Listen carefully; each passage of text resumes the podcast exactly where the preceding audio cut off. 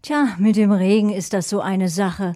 Grundsätzlich hat er durchaus viel Gutes. Wir brauchen ihn. Doch leider können wir ihn nicht an- und abschalten wie unsere Dusche. Für besondere Gelegenheiten wäre diese Möglichkeit natürlich super. So zum Beispiel für das nun folgende Interview.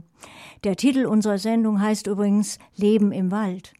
Kollegin Petra Spitzfaden freute sich auf einen herrlichen Waldspaziergang zusammen mit unserem Experten der Vogelkunde Manfred Siering, Vorsitzender der Ornithologischen Gesellschaft in Bayern, Vizepräsident der Zoologischen Staatssammlung München und schließlich stellvertretender Vorsitzender des Bund Naturschutz in Bayern, Kreisgruppe München. Sie ahnen, liebe Hörerinnen und Hörer, der Termin konnte nicht verschoben werden. Er fand trotz des strömenden Regens statt. Nicht im Wald, auf der Terrasse Manfred Sierings. O Wunder, man wird Vogelstimmen hören aus der Konserve. Doch Manfred Siering und Kollegin Petra Spitzfaden sprechen live über Vogelarten und deren Stimmen, die man zurzeit in den Wäldern erleben könnte, auch über den Vogel des Jahres, den Star. Bitte entschuldigen Sie die etwas schlechte Tonqualität durch den Regen. Das Interview wurde vor der Sendung aufgezeichnet. Viel Spaß. Herr Siering, wenn man jetzt in den Wald rund um München rausgeht, welche Vogelstimmen sind denn da gerade besonders häufig zu hören? Ich erinnere mich zum Beispiel an was, was ich recht oft höre. Das ist dann eher so ein. Was ist es denn? Ah, da meinen Sie ganz sicher den Zilpzalp. Das ist ein kleiner Laubsänger, ein graugrüner Vogel, der, der macht, singt praktisch seinen Namen. Dieses Zilpzalp ist wie ein Metronom, mehr macht er eigentlich gar nicht. Ab und zu macht er Zilp-Zilp-Zalp, da stolpert er so, wenn er besonders erregt ist. Aber das ist einer der häufigeren Vogelarten, die noch bei uns leben kann. Zilpzalpe brüten auf dem Boden, wie die anderen Verwandten der Gattung, und singen meistens von einer erhöhten Baumspitze. Und was gibt es denn noch so für Vögel, die man jetzt ganz typisch im Wald hört? Ganz typisch würde ich jetzt mal anführen den Buchfinken. Der Buchfinkengesang ist also eine sehr kräftige, schlagende Stimme. Erinnert an ein Schlagzeug und die Individuen, die singen manchmal etwas unterschiedlich. Also heute, heute zahle ich meine Würzgebühr, singt jetzt der zum Beispiel. Eine ganz unsinnige Aussage, aber man kann sich vielleicht dadurch einprägen. Und haben Sie noch ein Beispiel, was man sonst jetzt gerade noch hört? Ja, der Kuckuck zum Beispiel. Wenn Kuckuck gerufen, die rufen allerdings immer nur einige Wochen und dann ist es wieder vorbei, dann rufen die natürlich auch ihren Namen, dieses bekannte Kuckuck, Kuckuck. Aber die Weibchen haben einen ganz anderen Ruf, den kennt kaum jemand.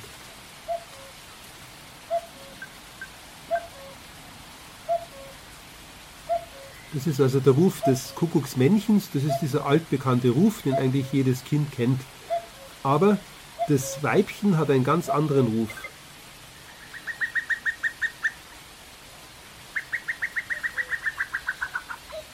Jetzt hört man noch ein weiteres Männchen, was sich aus der Ferne annähert. Und das ist jetzt das Spannende. Das Weibchen ruft, der, ein, ruft ein Männchen herbei, wenn es ein paar seiner Wirtsvogelarten beobachtet hat, seiner Wirtsvogelart, auf die es geprägt ist.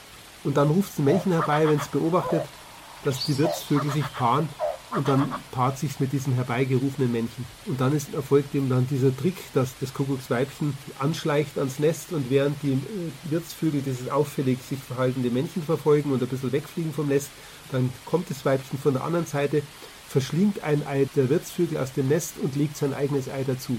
Die Eizahl bleibt gleich, der Trick hat Erfolg und beide Kuckucke, Männchen und Weibchen, fliegen wieder weiter und machen woanders das gleiche Spiel einen Tag später, wenn das Weibchen wieder ein reifes Ei in seinem Körper gebildet hat.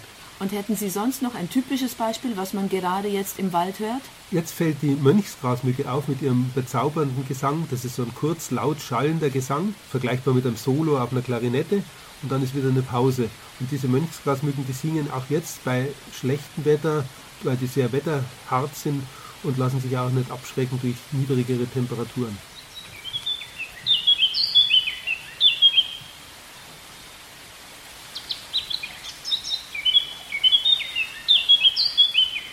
Also ein ganz zauberhafter Gesang, der immer wieder mit Pausen unterbrochen wird und dann wieder fortgesetzt wird. Die Mönchsgrasmücke kennt ja jeder an dem schwarzen Käppchen, wenn man sie mal sieht.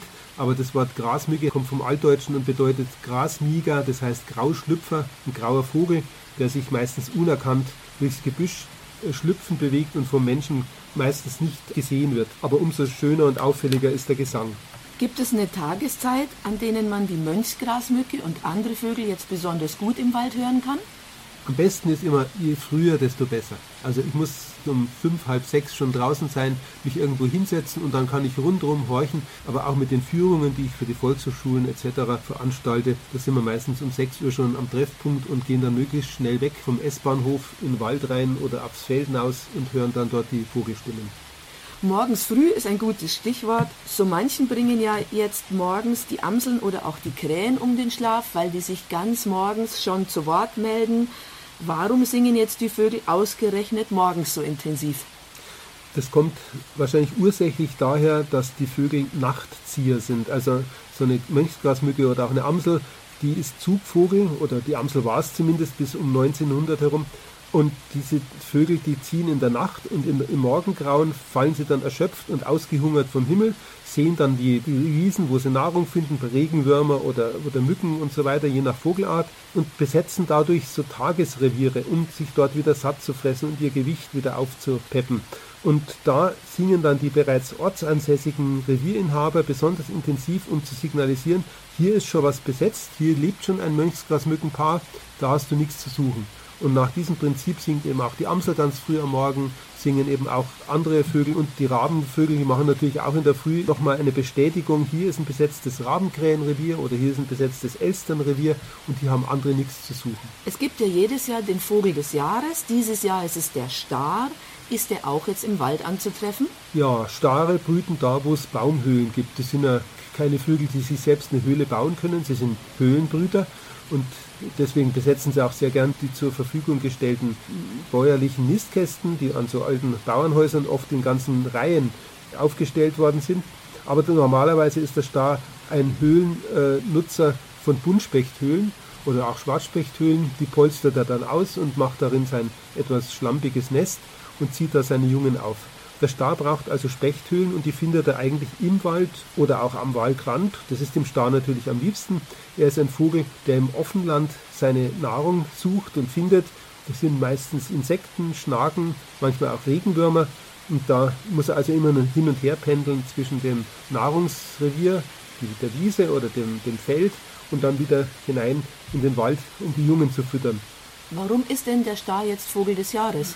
Ja, da wollten die Naturschutzverbände aufmerksam machen auf den Rückgang der Stare. Der Star hat um äh, mindestens 30 Prozent abgenommen in den letzten zehn Jahren. Da schrillen also bei den äh, Naturkennern die Alarmglocken. Man sucht die Ursachen und Ursache könnte sein eine ganze Reihe von trockenen Frühjahren. Im Frühjahr hat es oft überhaupt nicht geregnet. Der letzte Schnee oder Regen fällt im Februar und dann regnet es erst wieder im Mai und da Stare bis zu dreimal im Jahr brüten können, fällt die erste Brut meistens der Trockenheit zum Opfer. Sprich, die Altvögel finden weder für sich noch für die Jungen ausreichend Futter, verlassen dann die Eier und versuchen es später noch ein zweites Mal. Und die erste Brut ist meistens die ergiebigste bei den Vögeln, weil da haben sie noch so die richtige Power, um viele Eier zu legen. Und im Normalfall finden sie da auch viel Futter, aber beim Star ist es leider eben anders gelaufen in den letzten fünf Jahren.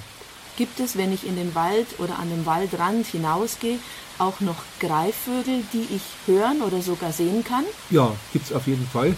Wenn man jetzt so über Land fährt, hier im, im Münchner Süden zum Beispiel, wo ich zu Hause bin, da ist der Turmfalke überall auf den Wiesen und verschwindet dann mit seiner gefangenen Maus wieder im Wald, wo er eventuell in einem verlassenen Krähennest brütet und der, der profitiert also auch von der offenen Landschaft ein Zuwanderer, den man am Waldrand trifft, der also heute wesentlich häufiger geworden ist, in Südbayern als vor etwa zehn Jahren, das ist der Rotmilan.